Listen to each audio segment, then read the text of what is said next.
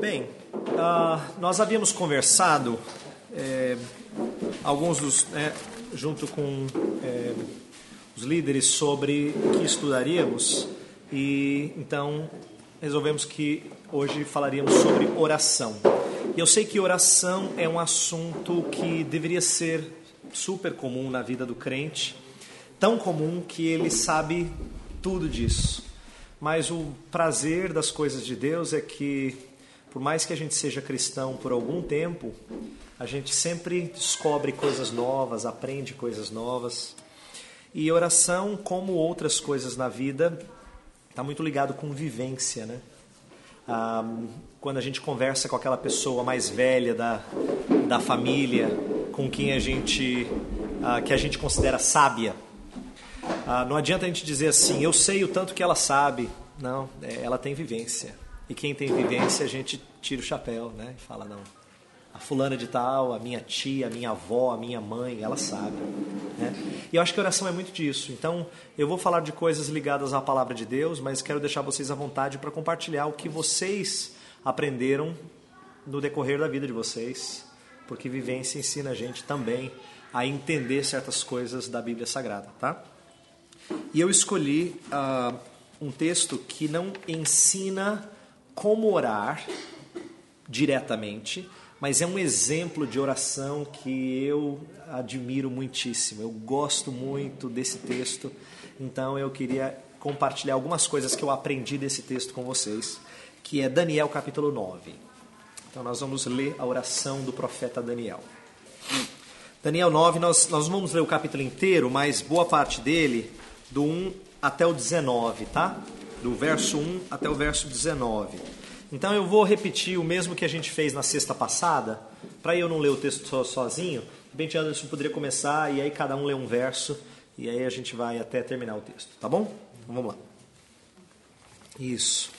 Essa oração, ela é muito preciosa, eu acho ela rica e eu não vou ter tempo de explorá-la toda, o que eu pretendo falar hoje à noite é, algumas coisas que levaram Daniel a orar desse jeito.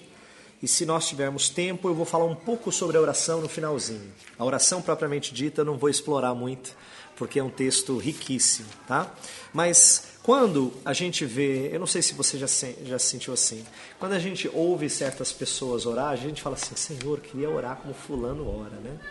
E eu não estou dizendo de falar bonito, mas de orar com sinceridade de coração e de falar coisas que expressam uma riqueza de, uh, de, de, piedade. Eu lembro, é, uma das igrejas que eu pastoreei em Suzano, eu lembro de um diácono, sou muito simples, acho que com pouca educação formal, falava errado, mas era um homem assim crente e quando ele orava era, era tão precioso, parece assim que eu aprendia cada vez que ele fazia oração, embora eu fosse o pastor da igreja, né? Mas quando ele orava, eu achava precioso, porque eu estava aprendendo com alguém que ama o Senhor e parecia fazer aquilo com toda a naturalidade. Por que, que eu estou dizendo isso? Porque eu acho essa oração extraordinária, porque esse homem era homem de oração.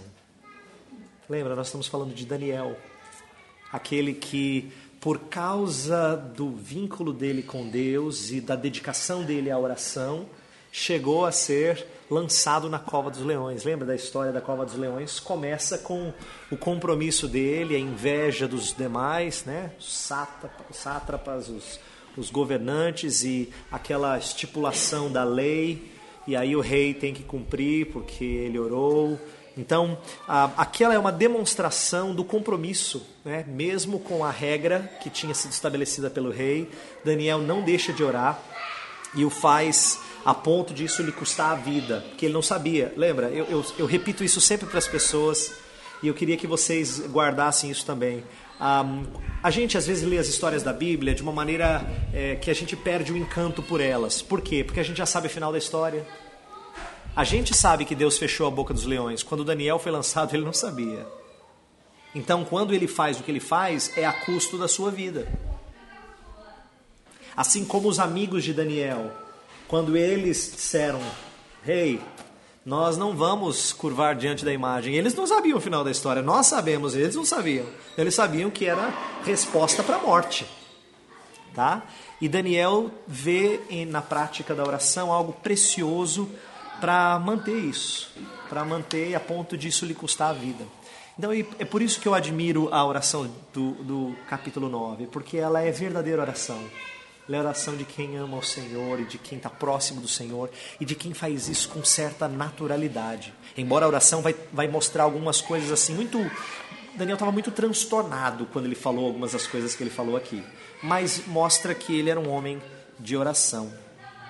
Um, e isso é algo que fala conosco sempre, porque quando Paulo ensina que nós temos que orar sem cessar, é, eu fico é, pensando em como nós falhamos nisso, né?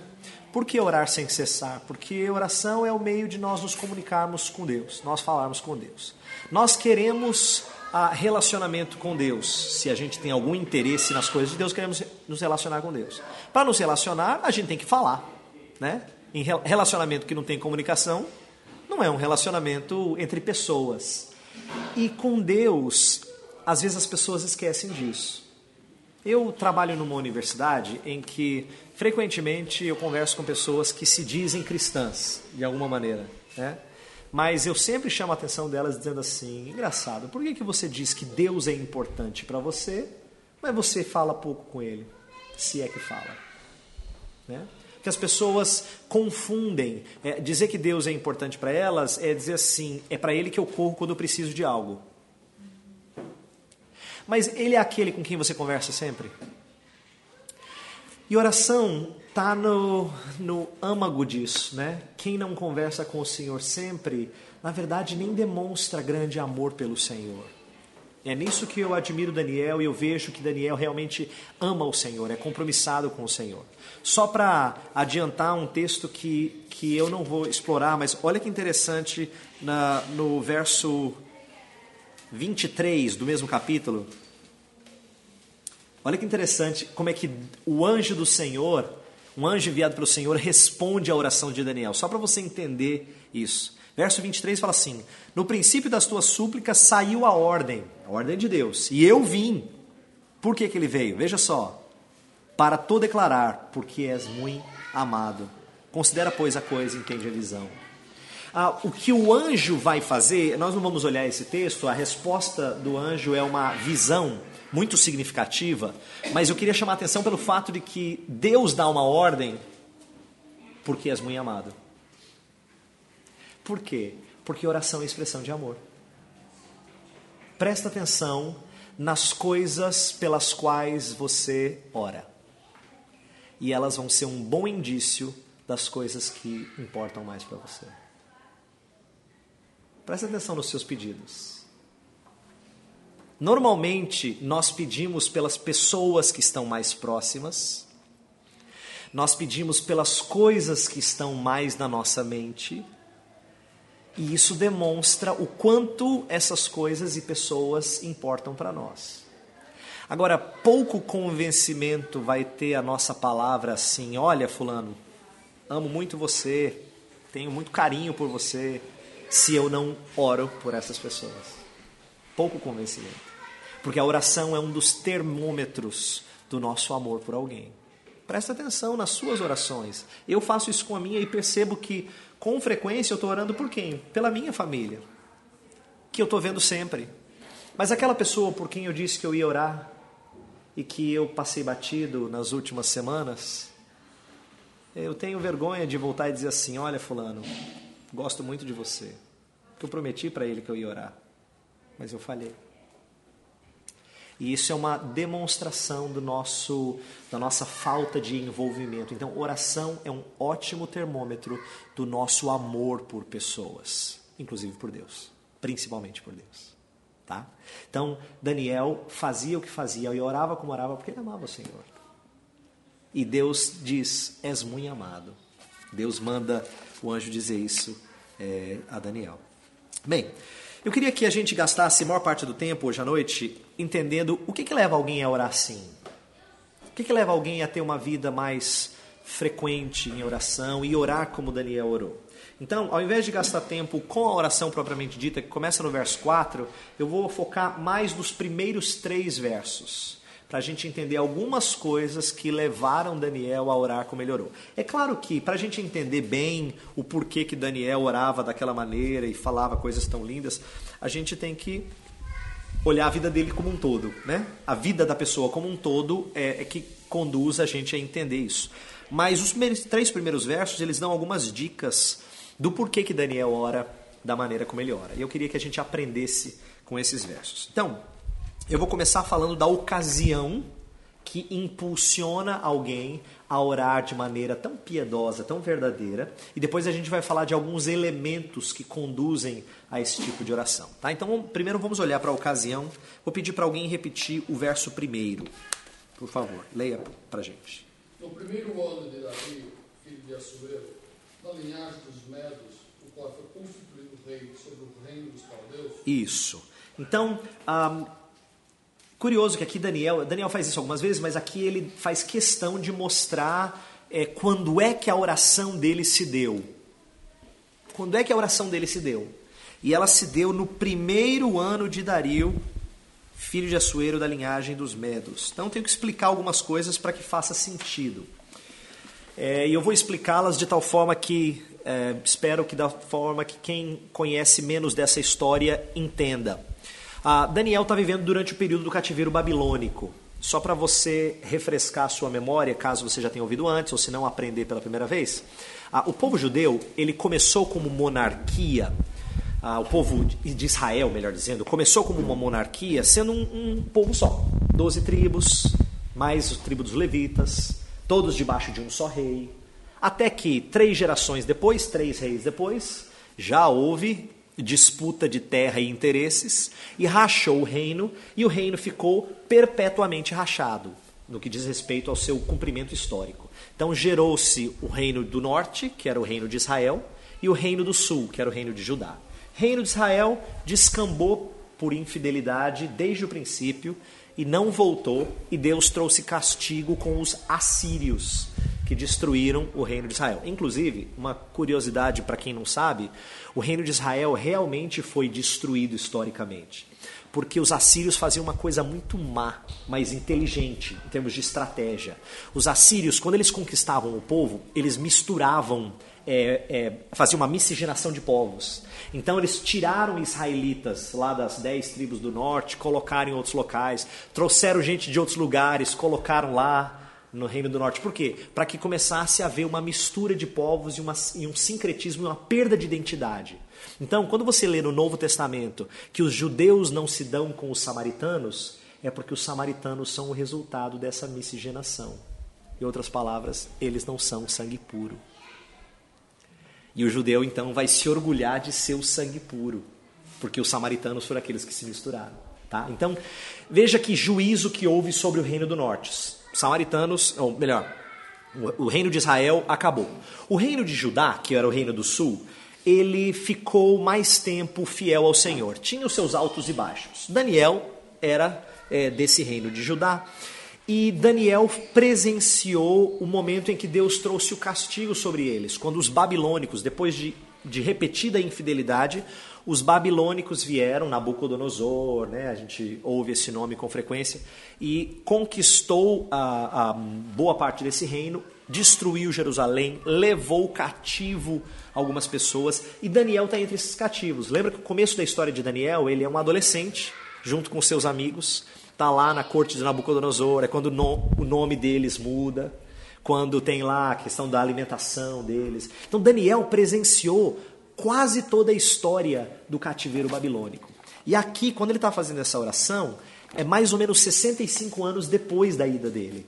Ele já é um senhor de idade, velhinho, que tinha visto o juízo de Deus, o castigo trazendo os babilônicos, mas também tinha visto a, a, o povo se acostumar à vida na Babilônia. É interessante isso, alguns se acostumam. Tanto é que um, uns nunca voltaram, alguns judeus ficaram por lá e permaneceram lá e criaram suas vidas lá.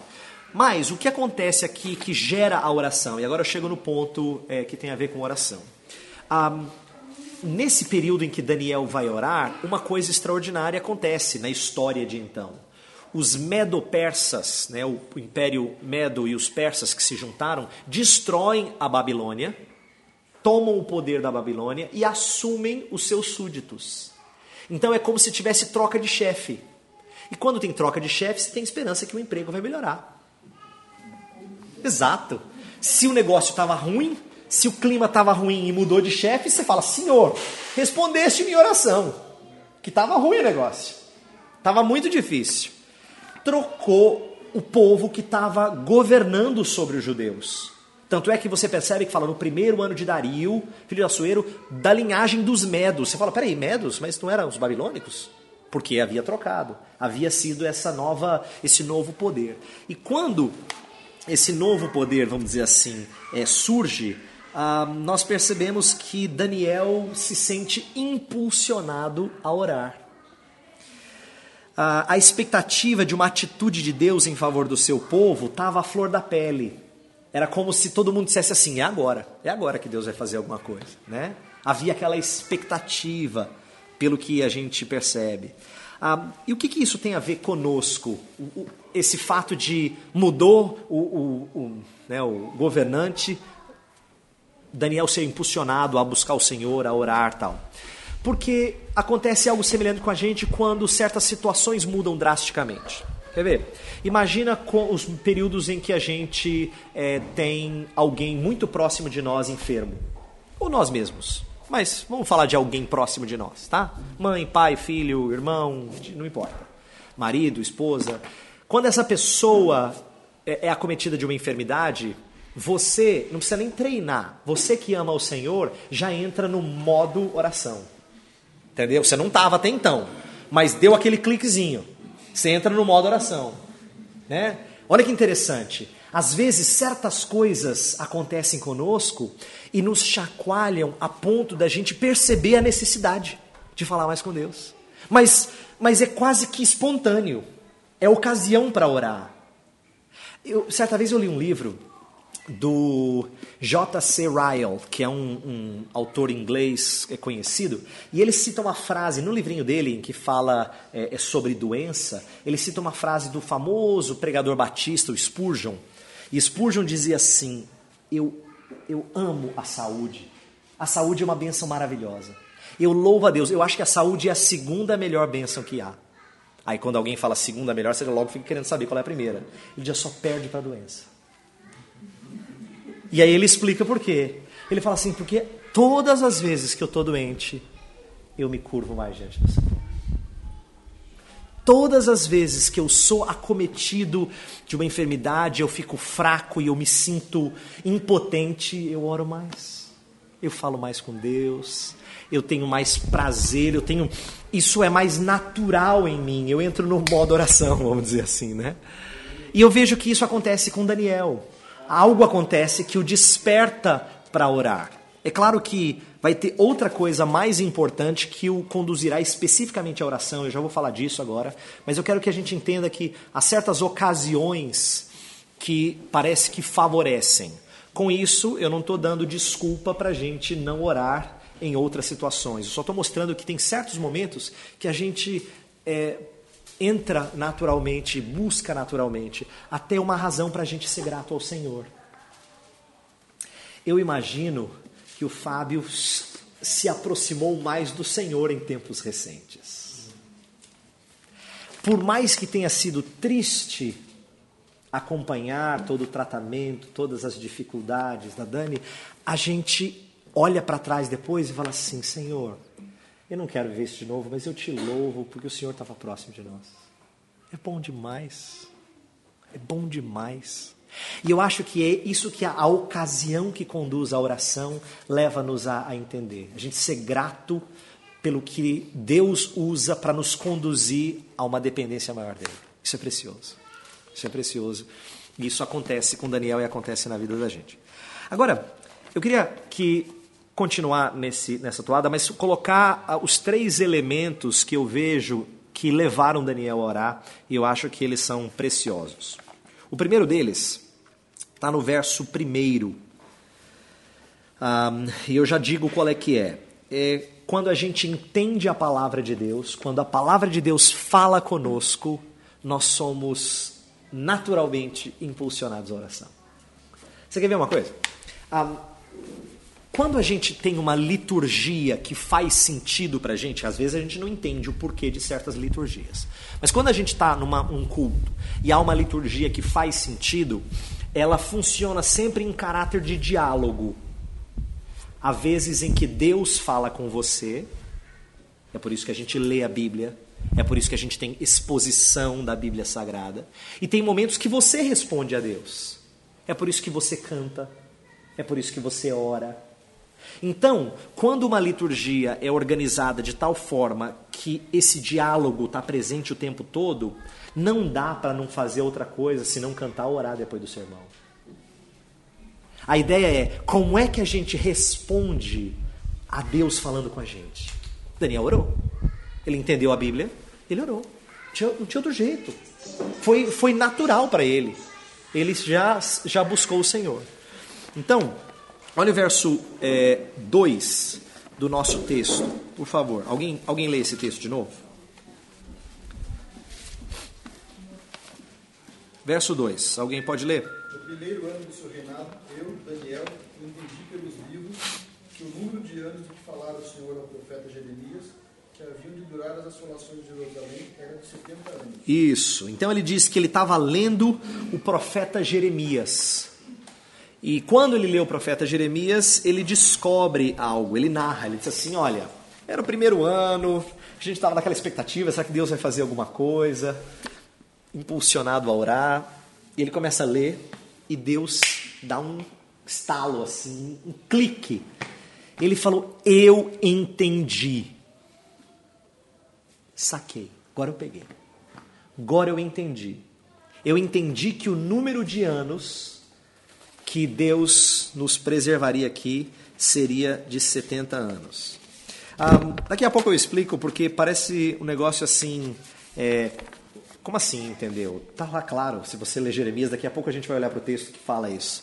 Como é que é assim? Como assim você entendeu, Daniel? Você é um cara inteligente. que, você não tinha entendido antes? Você não tinha lido a Bíblia antes? Não, a gente fala já sobre isso. Mas antes, eu, eu queria fazer uma observação. Isso me chamou a atenção quando eu estudei o texto. Eu falei, puxa vida, esse é um homem que é profeta. Deus fala com ele e ele adivinha sonho sem saber qual é o sonho, ele já sabe interpretar. Vocês lembram dessa história? Eu não sei se, se isso está bem claro. Tem um texto em Daniel em que o rei chega para ele e faz algo assim tremendo, capítulo 2. Fala assim: chama todos os, os, os sábios do seu reinado e ele não conta o sonho para eles interpretarem. Ele fala assim: Eu quero que você me diga o que, que eu sonhei. Os caras ficam arrepiados, porque não dá para simular interpretação, entendeu? Quando assim, você sabe que tem muita gente farsante que quando você conta alguma coisa diz, não, isso aí significa tal coisa. Aí começa a, a, a bolar sentido para o que quer que você tenha sonhado. Mas o rei botou todo mundo numa fria. Diz, não, eu quero que vocês contem o que eu sonhei e me dê a interpretação. Aí a resposta dos sábios é assim: rei, que criatura nesse mundo faz isso, rei? Quem nesse mundo tem condições de adivinhar o sonho para depois dar interpretação? Se o senhor contar o sonho, a gente interpreta. Não, não arredou o pé. Aí alguém falou para ele que tinha o tal do Daniel. Daniel vem, e, e, lembra que Daniel vem com dependência de Deus, ele chega para os amigos e fala: a situação é essa. Orem por mim. Ele ora, Senhor, me dê entendimento. Chega na frente do rei, ele sabe o que o rei sonhou, o rei fica boca aberta, né? pasmo, porque esse moço, o que, que ele sabe? Que, que moço é esse? E depois interpreta tintim por tintim, a ponto de receber uma posição alta no reinado de Nabucodonosor. Para que, que um cara desse, que até adivinha o sonho do rei, precisa para ler a Bíblia, estudar? Não é impressionante? Eu fiquei pensando nisso, falei assim: esse cara adivinha sonho. Não precisa ficar lá lendo livro de teologia que nem eu, tentando. Esse cara adivinha sonho. Mas olha que precioso a gente aprender com o fato de que esses profetas, esses homens que tinham é, proximidade com Deus, eles precisam também ouvir a voz de Deus. Eles precisam. E não é verdade que pastor, que teólogo não seja edificado e não precise ser edificado com a pregação da palavra. Claro que é. Precisa. Todos precisamos ouvir a voz de Deus. E esse profeta não é diferente. Ele lia a Bíblia e ele precisava, embora ele recebesse revelação direta de Deus, ele precisava interpretar as Escrituras, entender as Escrituras. E ele diz: Eu entendi. Deus me deu entendimento. O que, que ele entendeu? Ele entendeu o que Deus estava fazendo com o povo, aquela questão do cativeiro babilônico, levar para longe, isso que ele começa a entender. E eu queria ler com vocês um dos dois textos que Daniel pode ter lido. Existem dois textos em Jeremias que falam dos 70 anos. Então eu quero ler um deles com vocês. Vou pedir para todo mundo abrir em Jeremias 25. Jeremias 25.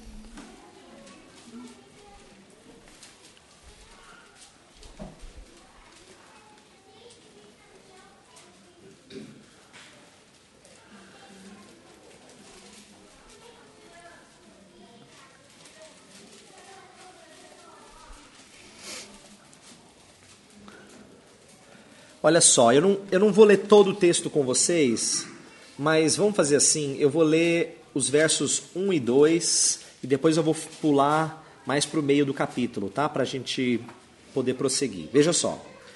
Uh, começando verso 1 e 2. Palavra que veio a Jeremias acerca de todo o povo de Judá no ano quarto de Joaquim, filho de Josias, rei de Judá, ano que era o primeiro de Nabucodonosor, rei da Babilônia. Veja, primeiro de Nabucodonosor, bem antes do que uh, esse tempo em que, em que Daniel está orando. Ele está orando muito depois de Nabucodonosor já tinha morrido, o sucessor dele já tinha morrido. Lembra que eu falei cerca de 65 anos desde que ele tinha chegado na terra da Babilônia. Então isso aqui foi bem antes. Uh, a qual anunciou Jeremias, o profeta, a todo o povo de Judá e a todos os habitantes de Jerusalém, dizendo. Aí ele começa a dizer o que aconteceu e de como Deus vai trazer castigo sobre eles. Eu vou pular essa primeira parte para a gente não ler o texto inteiro. Aí eu vou a partir do verso 9. Presta atenção. Eis que mandarei buscar todas as tribos do norte, diz o Senhor, como também a Nabucodonosor, rei da Babilônia, meu servo, e os trarei contra esta terra, contra os seus moradores e contra todas essas nações em redor, e os destruirei totalmente, e os porei por objeto de espanto, de assobio e de ruínas perpétuas. Farei cessar entre eles a voz de folguedo e de alegria, e a voz do noivo e da noiva, e o som das, da das mós e a luz do candeeiro.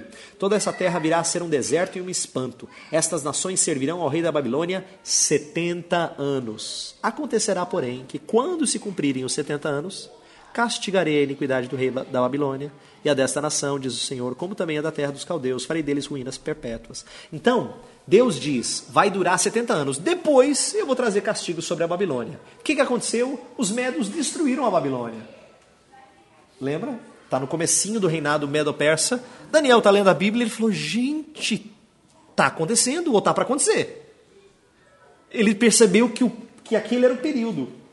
Então ele compreende a maneira como Deus está conduzindo e eu tiraria duas lições principais de Daniel e aí a gente aplica para a nossa vida.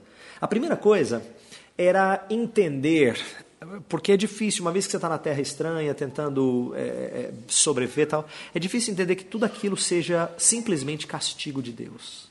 Mas ele estava entendendo que tudo aquilo era juízo de Deus. Essa era uma das coisas que ele parece compreender. Ah, porque o texto de Jeremias é, 25, a gente lê uma parte, Deus fala tudo na primeira pessoa. E isso dói. Imagina Deus falando para você: Eu vou levantar as nações, eu vou trazer para destruir a sua casa, pegar os seus filhos, levar para a terra estrangeira. Eu vou fazer isso. Assim, a gente tem dificuldade, e hoje não temos nem autoridade para dizer que certa, certas coisas Deus fez porque está castigando alguém. Nós não somos profetas, esse é um assunto um pouco mais delicado de, de interpretar. Mas tem pessoa até que tenta desculpar Deus de quando coisa ruim acontece, não é?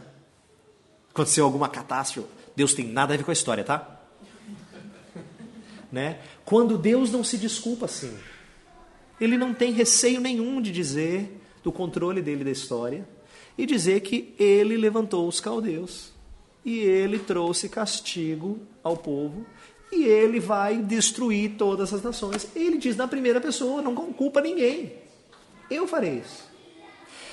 Então, Daniel está entendendo a disciplina do Senhor e isso dói, mas eu acho que é essa, essa ideia de você absorver as coisas leva um certo tempo. E é como se Daniel tivesse entendendo: Senhor, é verdade. É verdade. O Senhor tinha que ter castigado mesmo. Por quê? Na oração de Daniel 9, que a gente não vai olhar inteira, mas ah, ele começa a dizer assim: O Senhor mandou profeta, a gente não ouviu. A gente não ouviu, a gente desprezou. Depois a gente pecou ainda de maneira pior do que a gente tinha pecado antes.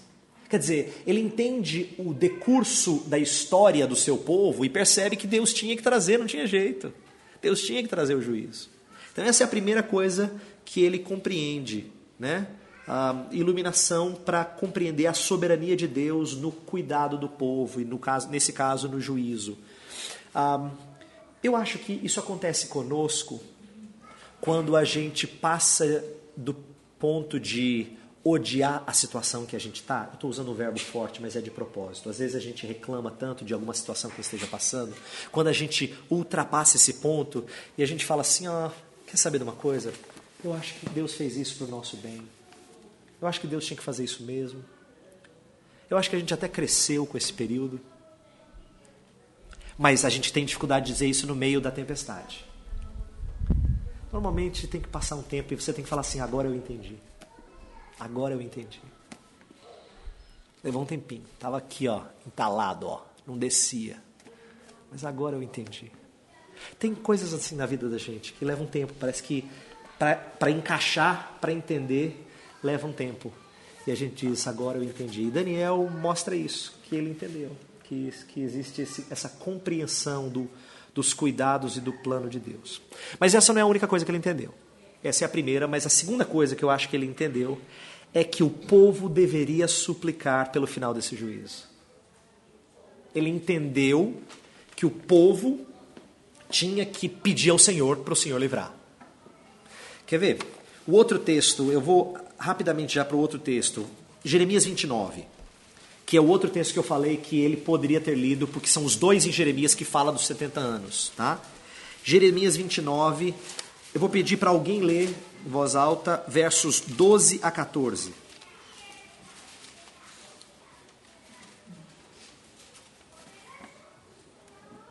Então vocês clamarão a mim, virão orar a mim, e eu os ouvirei.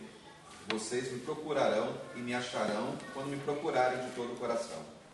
Eu me deixarei ser encontrado por vocês, declara o Senhor, e os trarei de volta do cativeiro. Eu os reunirei de todas as nações e de todos os lugares para onde eu os dispersei, e os trarei de volta para o lugar de onde os deportei, diz o Senhor.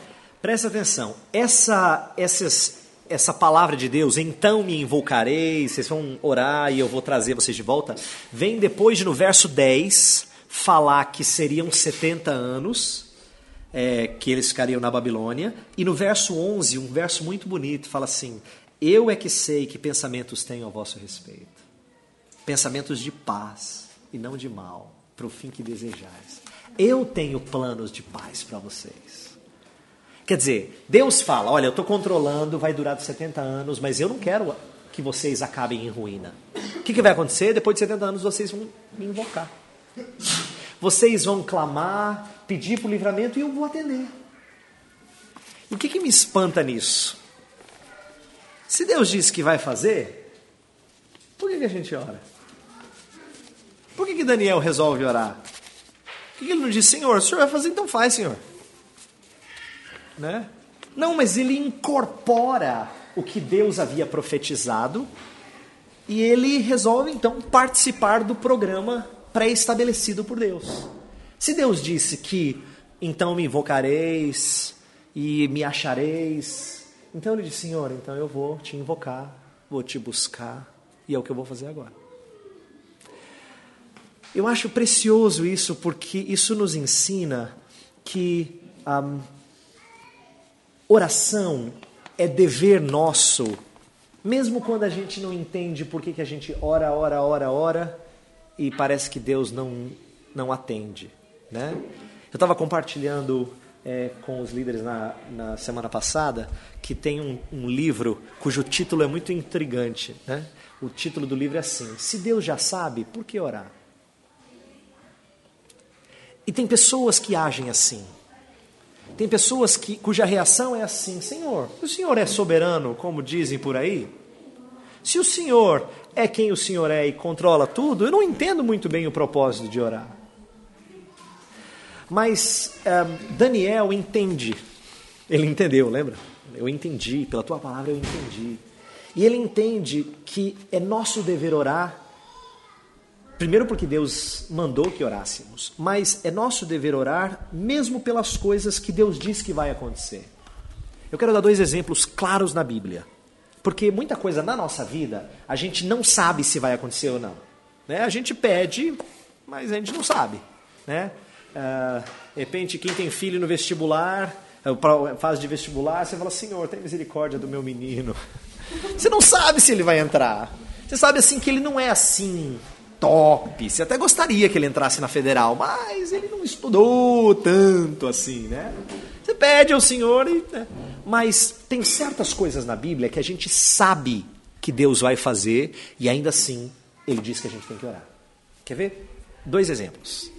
A Bíblia diz que aquele que começou boa obra em vós há de completá-la até o dia de Cristo Jesus. Deus diz que vai terminar a obra santificadora em nós. Aquilo que ele começou, o processo de salvação, ele vai terminar.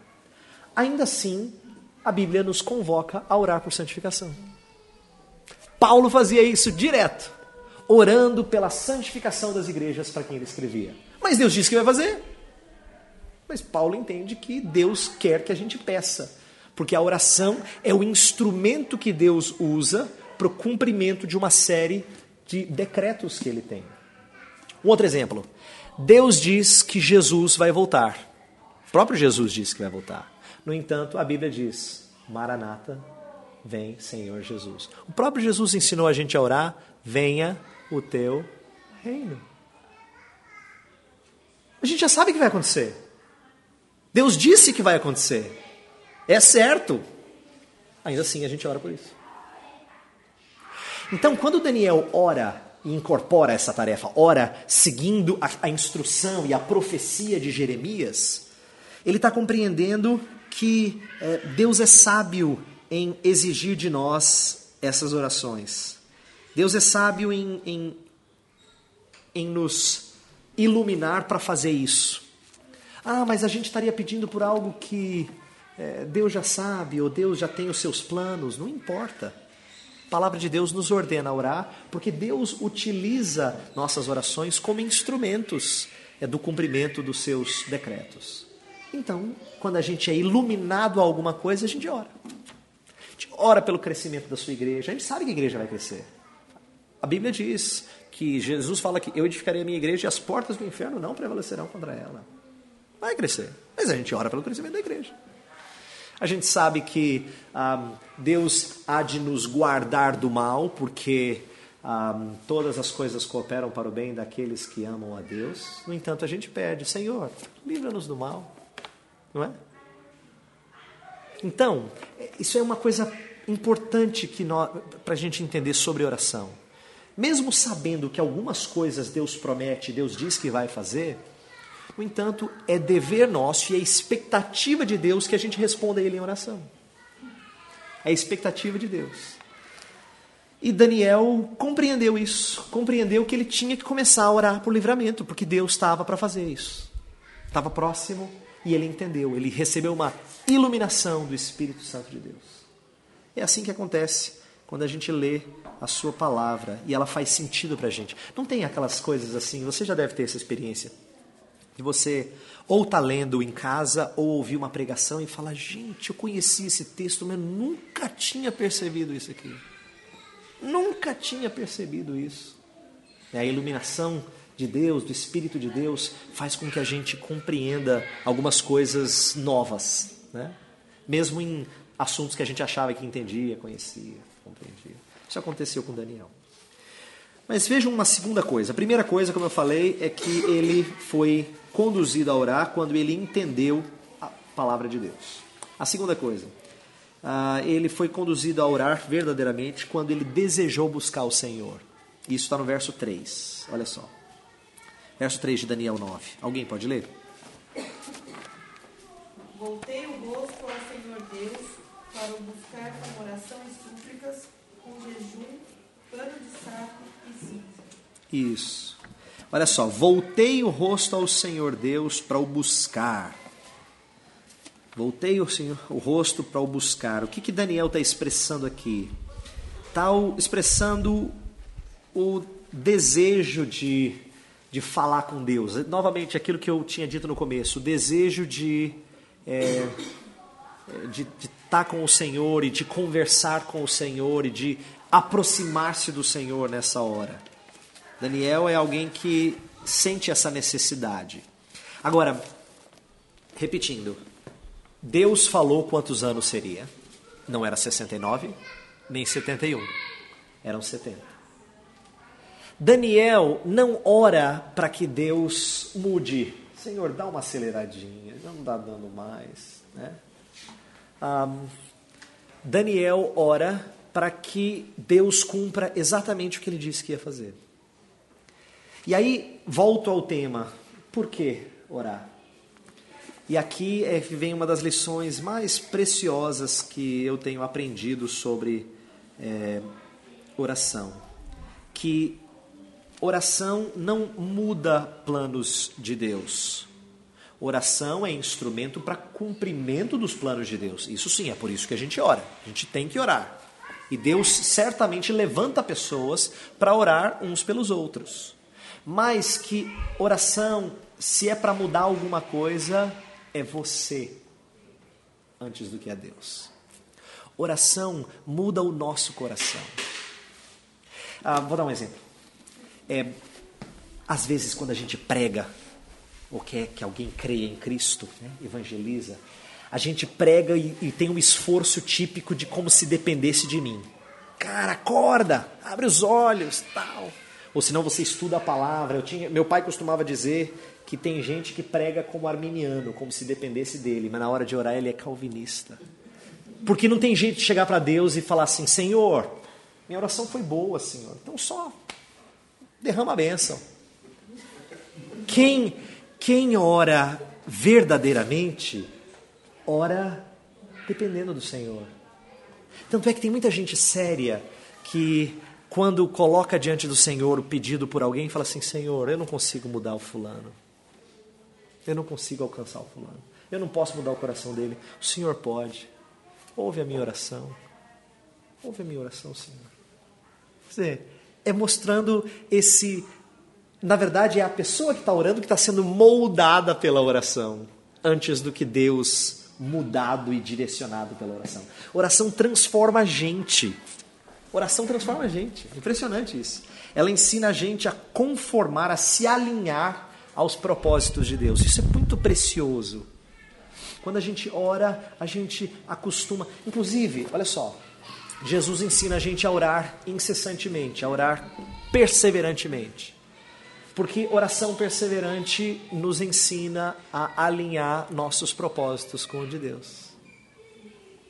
A gente aprende o que, que é depender de Deus, perseverança. A gente aprende, às vezes, a, a ponderar sobre: hum, será que eu devo continuar? Será que eu não estou orando pelas coisas erradas? Ou a gente aprende que Deus é um Deus que ouve e Ele quer que a gente confie nisso, ainda que demore aos nossos olhos. Né? Então, a oração molda a gente. É por isso que a gente ora.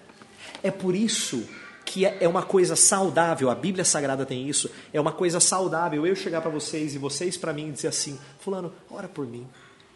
Estou passando por algumas dificuldades, assim, assim. Lembra de orar por mim? Por quê? Porque oração faz bem para quem ora. Quando eu estou falando isso, eu estou convocando, convidando alguém a ser moldado pela oração. E Deus tem prazer nisso. Quando eu peço para vocês orarem por mim, não é porque eu acredito que Deus vai ouvir se 40 pessoas orarem mais do que se uma pessoa orar. Não é que vocês fazem mais barulho no ouvido de Deus. Lembra? Deus é poderoso o suficiente para ouvir milhões de pessoas orando a Ele ao mesmo tempo. Isso não, isso não muda Deus. Aquele conceito que a gente tem, às vezes, de corrente de oração, não funciona para Deus. Não funciona. Porque se Deus fosse ouvir só corrente, você imagina, imagina nos dias de Noé, né? Que não tinha muita gente justa, Deus nunca ia ouvir Noé. Noé ia para oração, oh, Noé, correntinha muito fraquinha aí, só vocês oito não dá nada. Reunião de oração fraquésima. Jeremias, então, um profeta que falava, falava, falava, ninguém ouvia. Imagina Jeremias falando com o Senhor: Ô oh, Jeremias, faz uma corrente de oração aí, quem sabe eu te ouço. Né? Então, Deus não atende por causa da, do nosso aglomerado de pessoas, ou o poder de todo mundo junto. Deus atende quando nossa vontade é conformada à dele. Por que, que a oração do justo pode muito sua eficácia. Por que, que a oração do justo é eficaz? Presta atenção. É a oração do justo. A oração do justo significa que ele, por natureza, agrada ao Senhor. E a Bíblia diz: agrada-te do Senhor. Por quê? Recompensa? Não necessariamente. Também. Deus diz que gosta de presentear os seus filhos. Mas não significa que a gente merece. Ah, Senhor, esse ano, puxa, trabalhei bastante, Senhor. Não dá para dar aquilo, aquele carrinho que eu estava esperando, né? Aquilo que eu... não é assim que funciona com Deus. Mas aqueles que, agra... se agradam do Senhor e de quem o Senhor se agrada, são aqueles que conseguem orar como João ensina a gente a orar. Vamos ler o texto de 1 João 5, 14 e 15.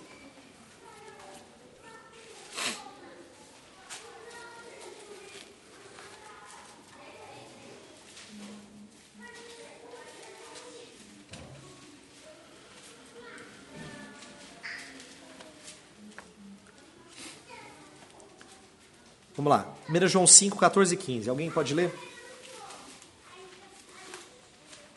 Esta é a confiança que temos ao, ao nos aproximarmos de Deus. Se pedirmos alguma coisa de acordo com a vontade de Deus, Ele nos ouvirá. Se sabemos que Ele nos ouve em tudo o que pedimos, sabemos que temos o que dele pedimos. Isso. Em outras palavras, se a gente ora segundo a sua vontade, ele nos atende. E se a gente sabe que ele atende aquilo que tem conformidade com a vontade dele, então a gente sabe que a gente tem. Olha que bênção. Que maravilha. Você chegar diante de Deus e dizer assim: Senhor, como é gostoso pedir coisas que eu sei que o Senhor tem prazer em me dar. Essa é a oração que João está ensinando a gente a, a praticar. Tiago, o mesmo Tiago que fala que o justo pode muito na sua oração, fala assim: vocês não têm porque pedis mal. Mesmo Tiago. Vocês não, ensina, não aprenderam a pedir em conformidade com as coisas que agradam a Deus. Daniel fez isso. Daniel está respondendo ao que Deus disse que ia fazer com o povo. É por isso que agrada ao Senhor. É por isso que a oração dele é agradável ao Senhor. Tá? Então, guarde isso, a importância de eu e você orarmos e encorajarmos outros a orar por nós e vice-versa, porque isso molda a gente. Isso ensina a gente a ser mais dependente de Deus, buscar o Senhor. Esse é o espírito de Daniel aqui. Eu busquei ao Senhor em oração. É o que a gente precisa fazer quando nós resolvemos orar, quando nós convidamos outros a orar. É conformarmos-nos à vontade de Deus. Isso é bom, isso é sadio. Isso traz satisfação. A gente não fica brigando com Deus. A gente não fica disputando com Ele. Senhor, mas. Né? A gente aprende a se aquietar no Senhor e saber que Ele é Deus. Isso é precioso. Última coisa que eu vou falar, bem rápido, que nosso tempo já está indo. Terceira coisa, e não vai dar tempo de entrar na oração propriamente dita, é muita coisa. É importância do espírito contrito conduzindo a oração. Espírito contrito conduz à verdadeira oração. O verso 3 fala que ele buscou ao Senhor com oração e súplicas com jejum, pano de saco e cinza. Essa era a expressão de maior arrependimento, né? com jejum, pano de saco e cinzas. Lembra, quem está orando não é o cara que pintou e bordou na vida dele. É o, é o jovem, é o homem, melhor dizendo, que desde adolescente já confiava no Senhor. No entanto, ele se identifica com o povo e ele vai falar do nosso pecado. Interessante isso. Ele fala: A nós pertence o corar de vergonha. Não é a ele. Senhor, esse povinho, Senhor. Esse povinho é difícil. Tem misericórdia deles. Não é assim que ele ora. Ele se entende um judeu e o pecado dos judeus é pecado dele. Então ele diz: Nós temos pecado. Sabe o que eu aprendo com isso? Ah, a gente aprender a viver em comunidade. Vou começar com o exemplo da família. Às vezes, um na família, marido, esposa, filho, filha, não importa, pisa na bola e traz algumas consequências à família. Como é bom a gente aprender a se aproximar de Deus como sendo o nosso pecado. Senhor, nós temos pecado e procedido perversamente. Perdoe a nossa família. Nossa família. Não é ela ou ele. Está vendo o que está acontecendo com a gente? Sua causa. O espírito comunitário na oração me espanta. Daniel falando assim: Nós temos pecado. Esse é o cara que ama o Senhor desde adolescente, a gente tem evidência disso. Ama o Senhor. E ele fala: Nós temos pecado, Senhor. Perdoa a nossa família, perdoa a nossa igreja, perdoa o nosso grupo de amigos. Olha, olha que identificação, né? Ele faz assim, porque ele entende que esse espírito contrito conduz a uma oração verdadeira. E o que eu gosto muito nesse nesse texto em tudo que é, que Daniel está percebendo é que ele está entendendo mais e mais do caráter de Deus. E quanto mais a gente conhece de Deus, mais a gente se conhece. E não é boa notícia isso. Quanto mais próximos da luz, mais a gente enxerga a nossa sujeira. Daniel se aproximou do Senhor. Quando ele se aproxima do Senhor, ele começa a perceber Deus, é verdade, Senhor, que povinho que nós somos. É verdade. Que tristeza. Ele começa a recordar. A oração dele é recordando tudo, as, as bobagens que eles fizeram na história. E tem muita coisa linda no, na oração em termos de reconhecimento do pecado.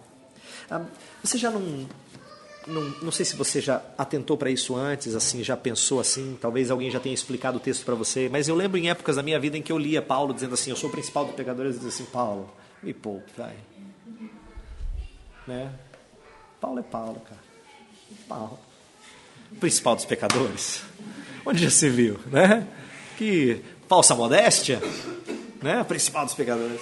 Mas eu passei a entender isso quando ficou nítido para mim essa relação. Quanto mais próximo do Senhor, mais pecador a gente se sente. Quanto mais distante do Senhor, mais cauterizada a consciência. Pode perceber. Quando você confronta alguém que está no erro e essa pessoa tem dificuldade de aceitar a repreensão, é porque ela está distante do Senhor. Quando você confronta o erro e a pessoa humildemente aceita a sua repreensão, você fala: ele é crente. Esse cara é crente. Esse cara é crente. Porque quanto mais próximos de Deus, mais a gente se enxerga pecador. Dois exemplos bíblicos e eu encerro. Lembra Isaías?